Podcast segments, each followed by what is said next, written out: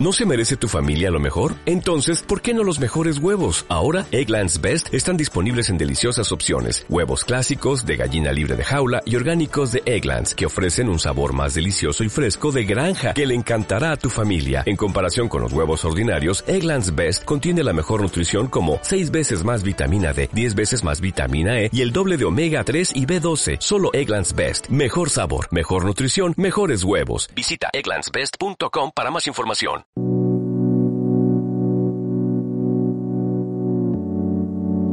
Hoy recibimos a Lucía, es cubana y vive en la capital del país, en La Habana, y a Irene, que es newyorkina y está pasando la cuarentena en el epicentro de la pandemia. Hola Alma, encantada de conocerte. Me llamo Irene, soy de Nueva York y vivo en Brooklyn. Hola, me llamo Lucía y vivo en La Habana. En Cuba ya se ha superado el pico de la pandemia y básicamente la cuarentena ha estado basada en controlar los casos importados a través de confinamientos obligatorios. También ha sido allí importante el control de casos locales a través de la atención primaria se cerró la frontera para todas las personas no residentes en Cuba y a los cubanos que llegaban del extranjero debían ir a un centro de aislamiento durante 14 días a ver si desarrollaban síntomas y comenzar entonces los protocolos de tratamiento lo más pronto posible. Creo que una de las medidas más efectivas que se tomó casi desde el principio era aislar no solo a los casos positivos sino también a sus posibles contactos.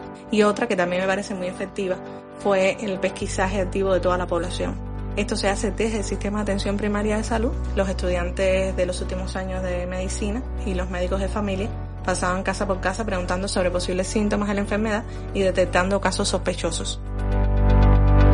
Por lo demás, se han cerrado escuelas y organismos oficiales. También se ha clausurado el transporte público, pero no ha habido un confinamiento obligatorio como el del resto de países de América Latina o el de Europa. Los únicos que tienen prohibido salir son niños y ancianos. En lo económico, el país trata de reubicar a los trabajadores que dependen del turismo, ya que este sector es la principal fuente económica del país. En cuanto a los trabajos suspendidos, como por ejemplo sectores como el turismo, o la gastronomía, eh, se les está reubicando en otras tareas como por ejemplo producción de alimentos, servicios de mensajería y los que no pueden ser reubicados o los padres de niños pequeños que están en la casa, se les dijo que el primer mes cobrarían el 100% del salario y a partir de ahí el 60%. En Nueva York sí hay cuarentena, se mantienen abiertos supermercados, servicios de comida a domicilio, farmacias y también la compra por Internet. Irene los está utilizando todos llevamos varias semanas ya de, cuarentena. Podemos salir y ir a algunos tipos de tiendas como a la farmacia, por ejemplo. Tenemos acceso a servicios de delivery. Quien también ha tratado de apostar por el comercio local para apoyar, dice Irene en este caso, sobre todo a las pequeñas librerías. Casi cada semana intento ir a la página web de, una librería o en mi barrio o en otra ciudad, pero um, por todos casos una librería pequeña.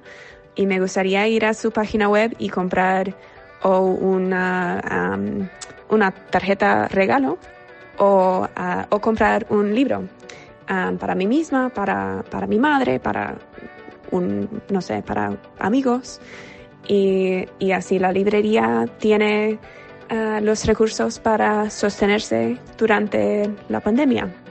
Lo más difícil del confinamiento para Irene es pasarlo en un piso pequeño. La mayoría de las casas en Nueva York tienen muy pocos metros.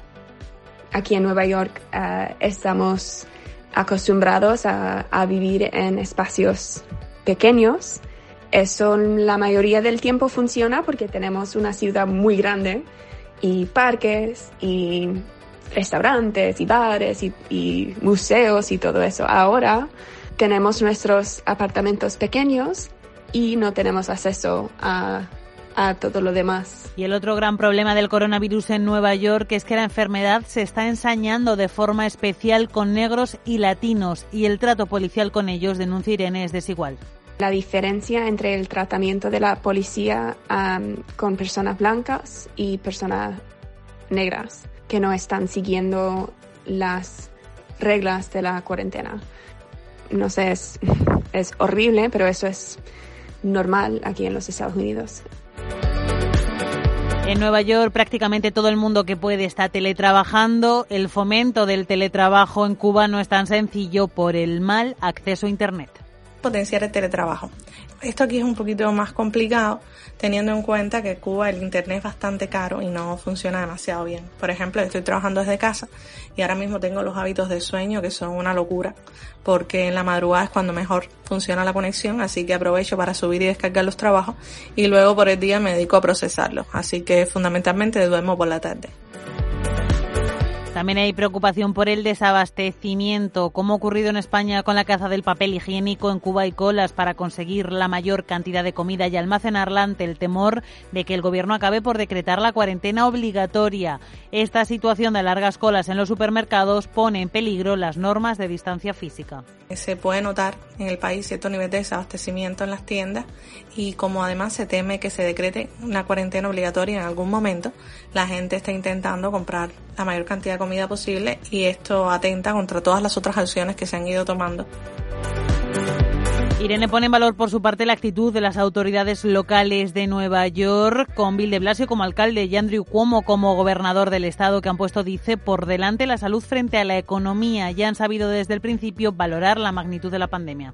La gente política son, la mayoría son uh, liberales, así que um, el enfoque ha sido en mantener la cuarentena y, y hacer lo posible para, um, para proteger a las comunidades en nuestras ciudades y no Irene y Lucía desde Nueva York y La Habana con realidades muy distintas apelan las dos a la vez al optimismo y a disfrutar de las pequeñas cosas.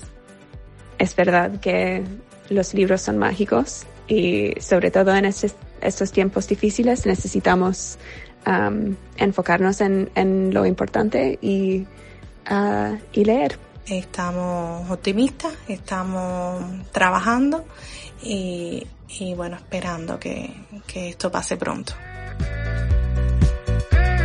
Nueva York ahora mismo tiene que lamentar más de 22.000 víctimas mortales y 343.000 casos activos de coronavirus. Toda Cuba ha registrado el fallecimiento de 79 personas y 1.830 contagios.